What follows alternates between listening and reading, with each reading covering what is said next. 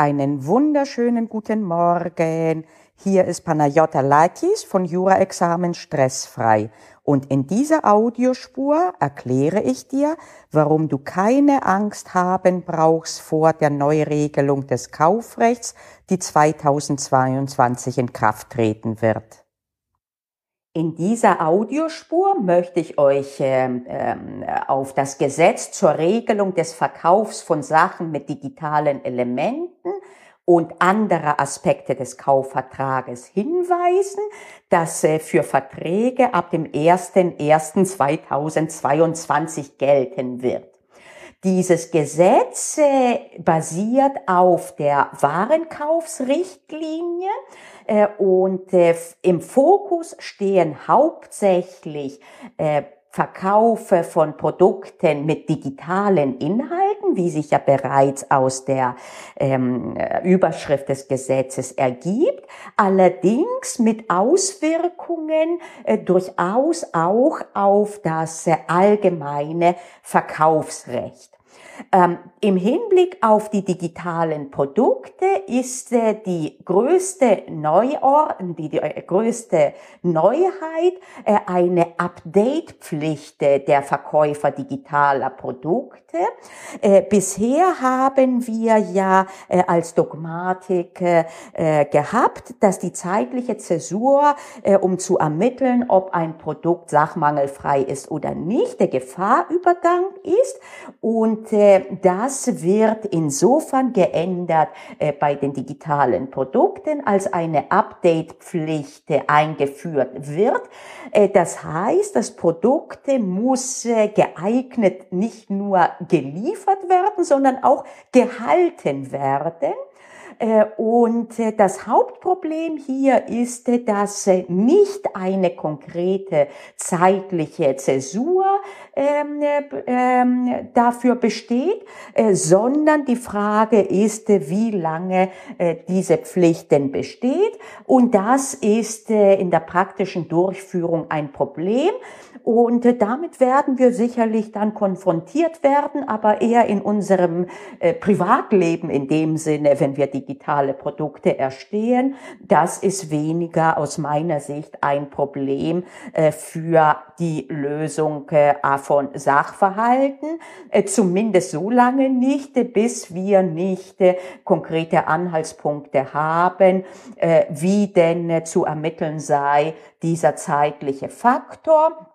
Äh, und äh, dafür braucht man dann doch ein paar Entscheidungen. Vielleicht kann man in einer mündlichen Prüfung mal äh, darauf halt äh, darauf eingehen und da wird man damit operieren, dass es auf den Einzelfall dann ankommen müsse und äh, das Gesamtbild könnte sich ergeben, zum Beispiel aus den Werbeaussagen, äh, wie äh, lange ein solches Gerät äh, üblich äh, verwendbar ist und einsetzbar ist äh, und so weiter und so fort.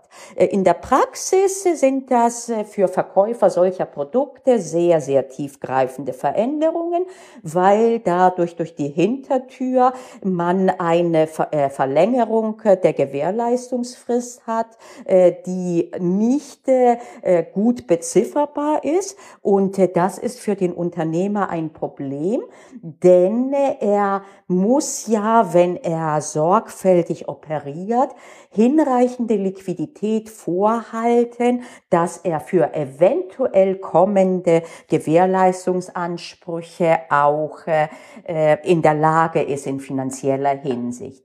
Wie gesagt, äh, rechtlich nicht äh, so ganz problematisch. Das ist halt rechtlich haben wir die Antwort. Es kommt auf den Einzelfall an und ein paar ähm, Kriterien, wie dieser Einzelfall denn jetzt damit ähm, halt beurteilt wird, habe ich euch gegeben. Äh, aber in der Praxis wird das natürlich eine sehr, sehr, sehr große Herausforderung sein. Verkäufer solcher digitaler Produkte sind äh, sehr gut beraten, bereits im Vertrag festzulegen, in welchem Zeitraum aktualisiert wird. Diese Möglichkeit wird auch ausdrücklich erwähnt im Gesetz, äh, nämlich im Paragraphen 475b äh, steht, dass eben nach dem Vertrag, dass ein Sachmangel nur besteht, wenn nicht bereitgestellt werden die Aktualisierungen während des nach dem Vertrag maßgeblichen Zeitraums. Äh, und das ist eben entweder der konkrete Zeitraum, der vereinbart wurde, oder aber äh, der Zeitraum, der unter Berücksichtigung der Umstände und der Art des Vertrages äh, zu erwarten ist.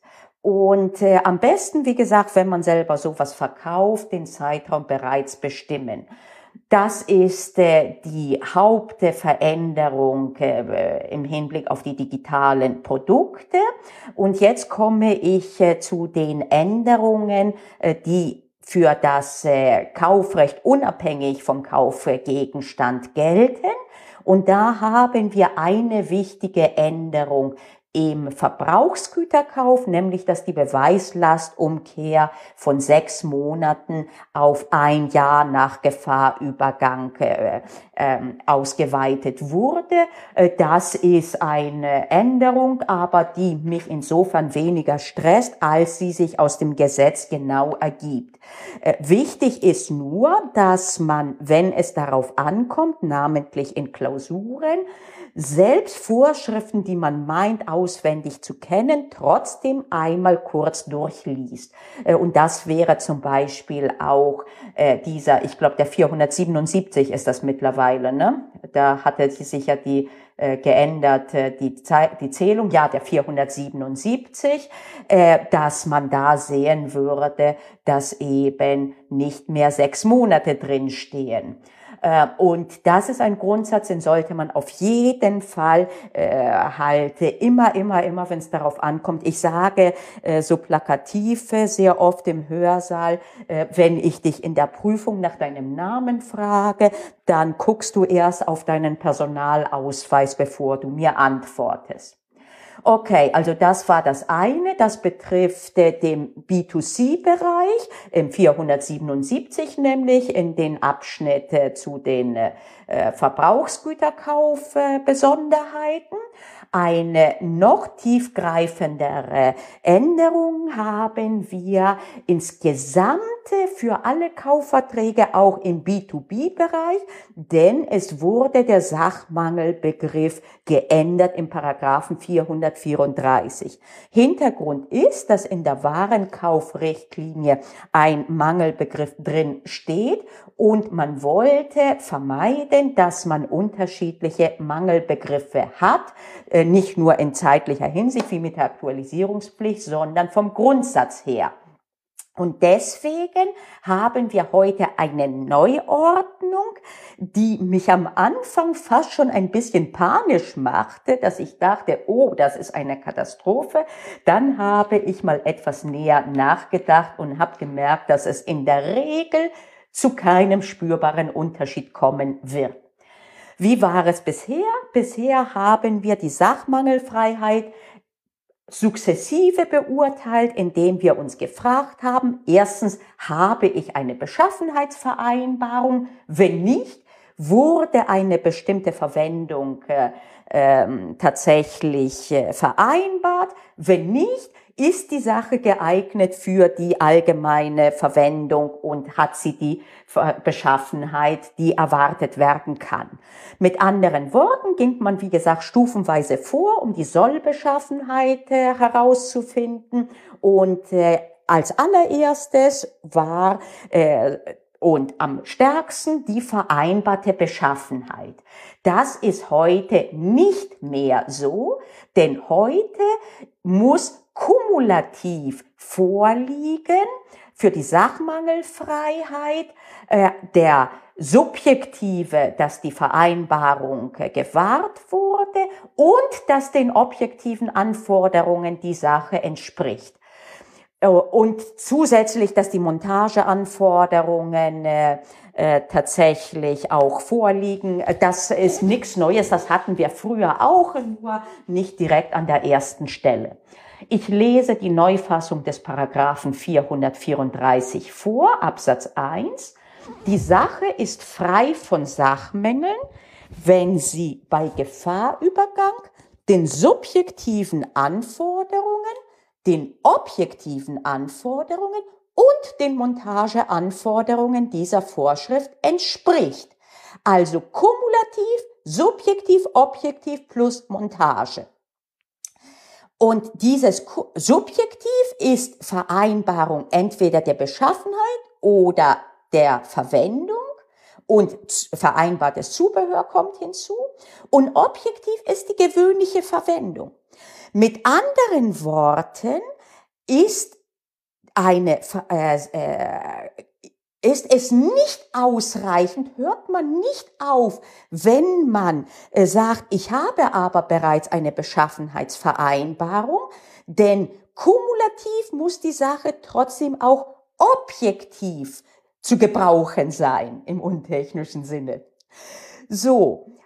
Und das heißt, dass grundsätzlich man nicht, man trotz Vereinbarung der Beschaffenheit X einen Sachmangel hat, wenn die vereinbarte Beschaffenheit nicht die ist, die man üblicherweise hätte erwarten können.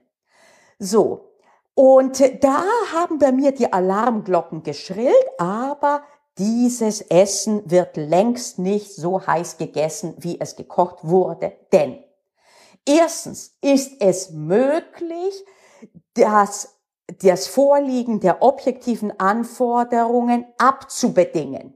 Das steht im Paragraphen 434 Absatz 3. Soweit nicht wirksam etwas anderes vereinbart wurde, entspricht die Sache den objektiven Anforderungen, wenn sie sich zum Beispiel für die gewöhnliche Verwendung eignet.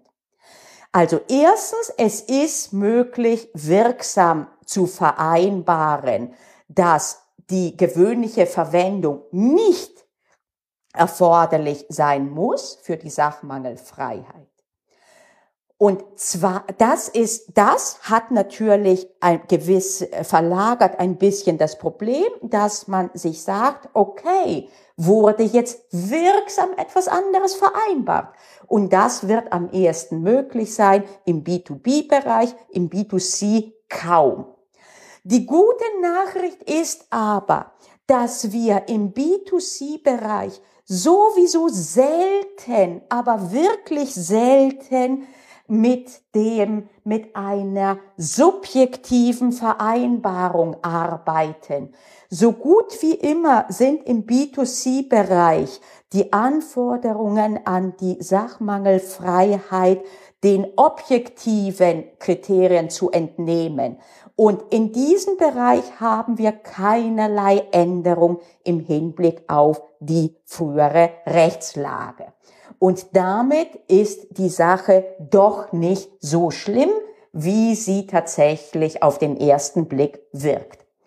Ich fasse zusammen. Wenn du einen Sachmangel hast, dann guckst du dir im Kopf zuerst an, ob du überhaupt eine subjektive Vereinbarung hast, entweder über die Beschaffenheit oder aber über die ähm, konkrete Verwendung, über eine unübliche Verwendung.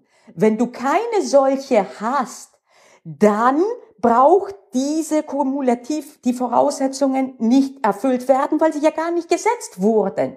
Dann bleibt es dabei, dass eben die objektive Anforderungen vorliegen müssen. Und dann haben wir nichts anderes, als wir bisher schon hatten. Im B2B-Bereich, bei komplexen Dingen, ist es durchaus möglich und auch üblich, dass konkret vereinbart wird, entweder direkt die Beschaffenheit der Sache oder aber wofür diese Sache einsetzbar sein soll. Und in diesem Bereich dann fragst du dich, ob jetzt äh, auch noch eine zusätzliche Vereinbarung existiert des Inhalts, dass objektive Anforderungen nicht ähm, erfüllt sein müssen und äh, wenn das der Fall ist und das kann, und dann wird die Frage sein, muss man das ausdrücklich so sagen oder reicht das, was ich vermute, äh, wenn nach dem Empfängerhorizont äh, so detailliert ähm, der Pflichtenkatalog quasi des Verkäufers vereinbart wurde, dass darin eine konkludente Abbedingung vorliegte des Vorliegens der objektiven, der objektiven objektiven Bedingungen.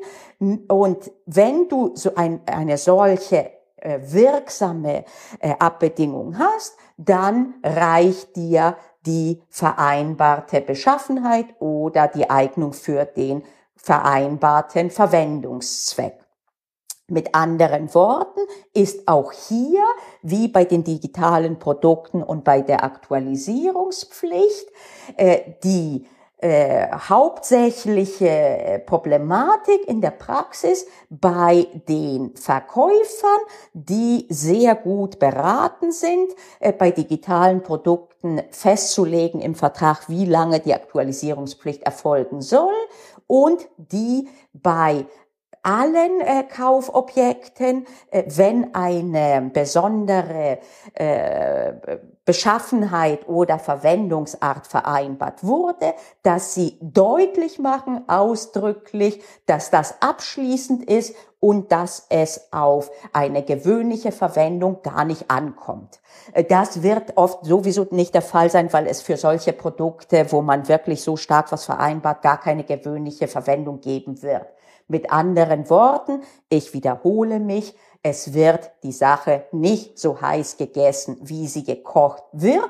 Für unsere Ausbildungszwecke ist es insofern ein bisschen ärgerlich, als die Paragraphen nochmal äh, etwas länger sind, nochmal etwas äh, sozusagen anders formuliert. Äh, man verlässt durchaus ein bisschen seine Komfortzone. Aber wie gesagt, die gute Nachricht ist eben, dass wir in der Regel in unseren Konstellationen trotzdem beim Sachmangel das gleiche Ergebnis haben werden, dass es auf die übliche Beschaffenheit in der Regel ankommen wird. Ausnahmen bestätigen die Regel. Wegen solcher Ausnahmen machen wir uns nicht fertig. Ich habe euch auch aufgezeigt, wie man das ermitteln kann, ob eine Beschaffenheit, die Beschaffenheitspflicht jetzt äh, wirksam, um, um, Entschuldigung, äh, dass ich habe euch aufgezeigt, ich korrigiere mich, äh, nach welchen Kriterien man eine wirksame Vereinbarung äh, vorliegen hat, dass es auf die objektiven Merkmale nicht ankommt. In diesem Sinne Ihr seid jetzt äh, sozusagen vorgewarnt. Das alles ist sowieso nur anwendbar für Verträge ab dem 01.01.2022. Das steht ausdrücklich im Paragraphen 58 dieses Gesetzes auf einen Kaufvertrag, der vor dem 1. Januar 2022 geschlossen sind, sind die Vorschriften dieses Gesetzes äh, in der und des bürgerlichen Gesetzbuches in der bis einschließlich 31. Dezember 2021 geltenden Fassung einzusetzen. Okay, in diesem Sinne also ähm, schließe ich jetzt diese Audiospur und ich bedanke mich für das Zuhören. Und wie gesagt, noch einmal, bitte keine Panik. Hat dir diese Audiospur aber vor allem die Art, wie ich an Jura herangehe, gefallen? Dann stehen deine nächsten Schritte fest. Abonniere diesen Podcast, unter Umständen auch meinen YouTube-Kanal, aber vor allen Dingen meinen Newsletter und den Zugang hierzu findest du auf juraexamen-stressfrei.de. Warum du das tun solltest? Weil du hier auf dem Laufenden bleibst, auch und gerade im Hinblick auf den Mitgliederbereich, den ich gerade launche, wo du in Form von Kursen allerlei Videos findest zum Zivilrecht. Du findest zum Beispiel einen Online-Kurs bereits Sachenrecht, Familienrecht, Erbrecht, wo der Fokus immer darauf steht, dass du verstehst, worum es geht, warum die Regelungen so sind, wie sie sind. Und natürlich werden wir uns auch mit den einzelnen Problembereichen befassen. Ich freue mich auf dich.